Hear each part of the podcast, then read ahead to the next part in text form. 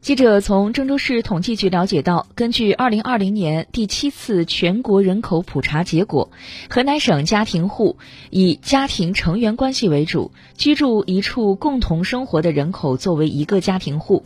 单身居住独自生活的也作为一个家庭户，三千一百七十八点三万户，比二零一零年第六次全国人口普查增加了五百八十五点四万户，其中河南省平均家庭户规规模每户二点八六人。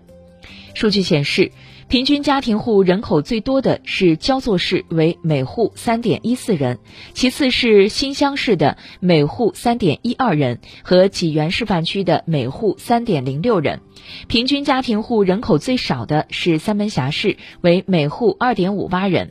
其次是商丘市的每户二点六四人和信阳市的每户二点六六人。据了解，全省有六十岁及以上老年人口的家庭户为一千一百六十七点九万户，其中有六十五岁及以上老年人口的家庭户为九百一十八点五万户，相比六人朴实的八百一十七点二万户和五百七十五点四万户，分别增长了百分之四十二点九一和百分之五十九点六三。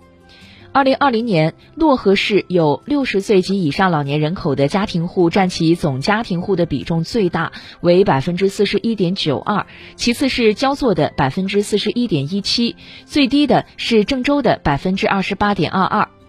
郑州市由于外来的年轻人较多，成为省内家庭户最年轻的城市。